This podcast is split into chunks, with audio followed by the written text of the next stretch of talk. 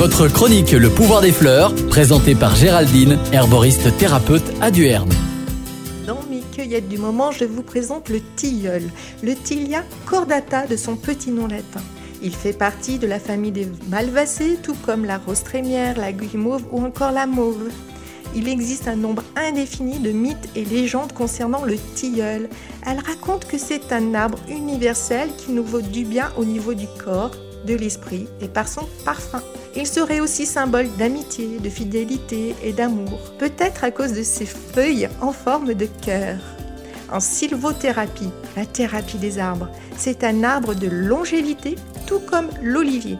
Le tilleul est aussi l'arbre du sommeil retrouvé et apaisé. C'est un arbre réconfortant et apaisant.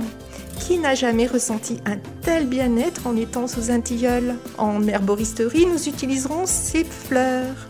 Le tilleul calme les états d'hyper-excitabilité chez les petits comme chez les grands.